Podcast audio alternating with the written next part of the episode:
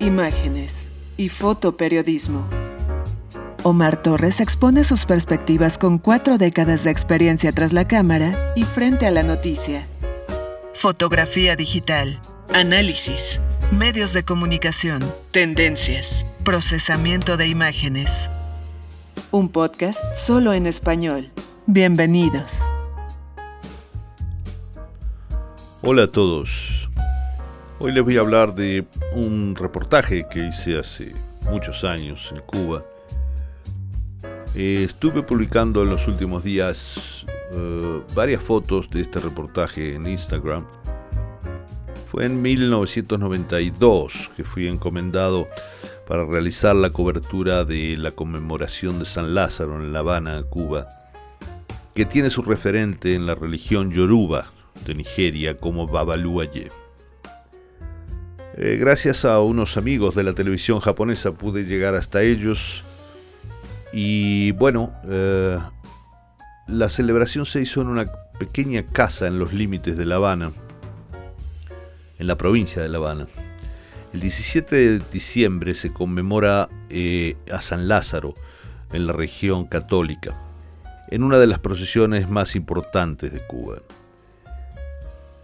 Estuvimos primero en la iglesia de San Lázaro, donde la gente carga pesadas piedras, espera milagros para los desahuciados, en una peregrinación que el gobierno comunista de la isla siempre ha tolerado. Luego de fotografiar la ceremonia católica, nos dirigimos a una pequeña casa en un barrio cercano donde se realizaría el tambor batá, eh, nombre que lleva la ceremonia donde se le rinde culto al dios Yoruba Babaluaye.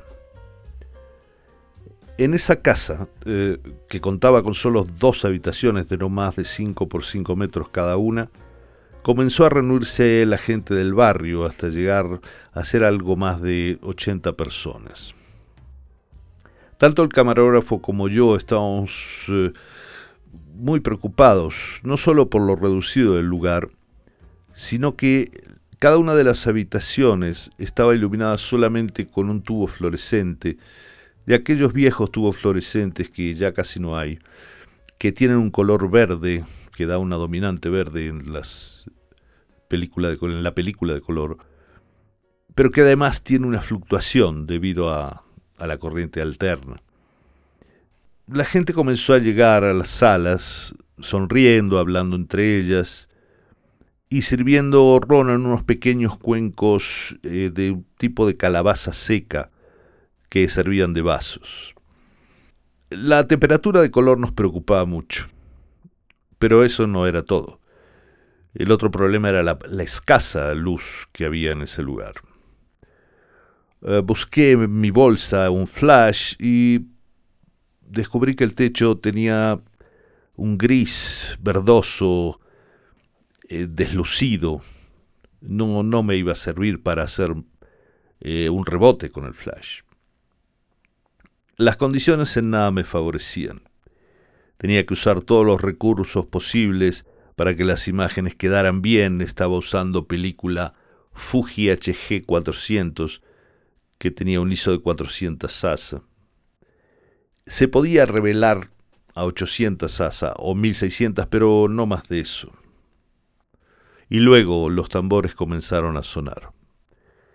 De a poco los asistentes comenzaron a danzar, a cantar al ritmo de los tambores, y de pronto de uno de los pasillos de la casa apareció un joven fornido, fuerte, amenazante, con un puro en su boca y lanzando espuma como si estuviera rabioso.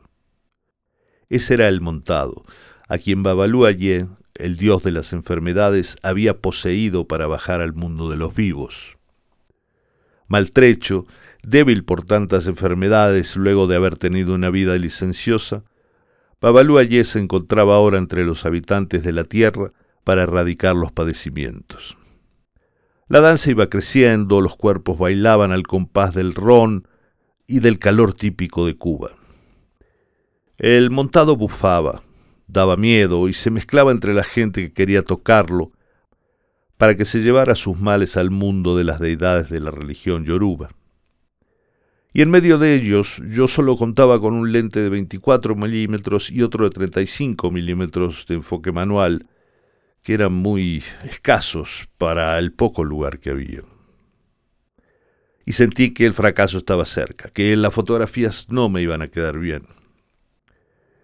La pobre iluminación, el espacio diminuto, el humo de los cigarros y con película que no admitía mucha manipulación en su revelado.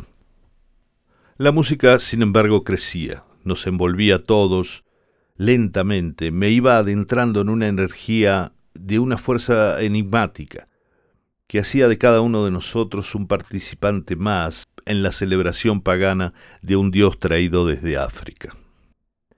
Y así como la danza se apoderaba de la gente, algunos comenzaron a contorsionarse, posesos también por el dios que había bajado a la tierra.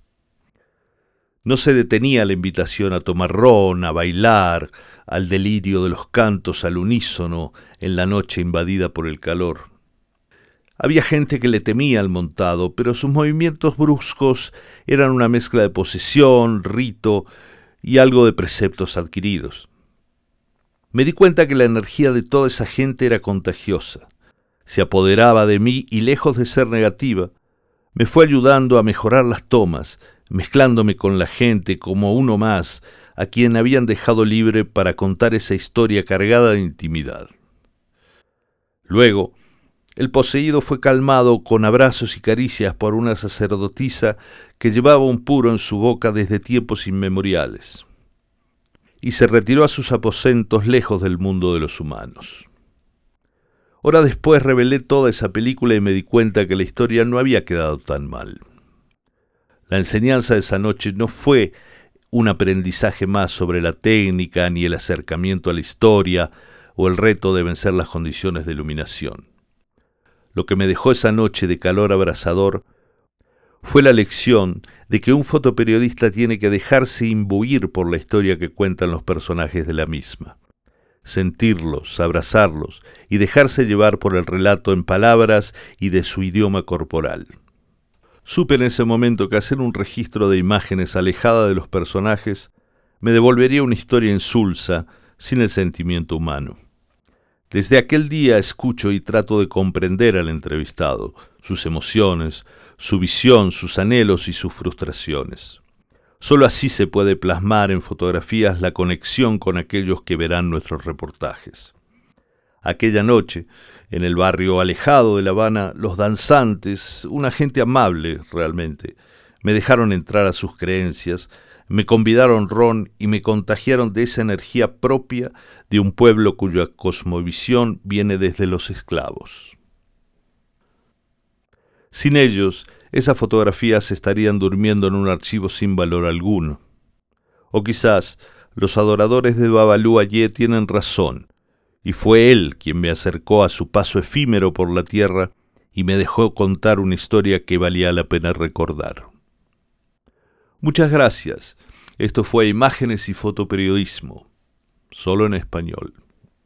Sigue a Omar Torres en Twitter, arroba Omar José 1985.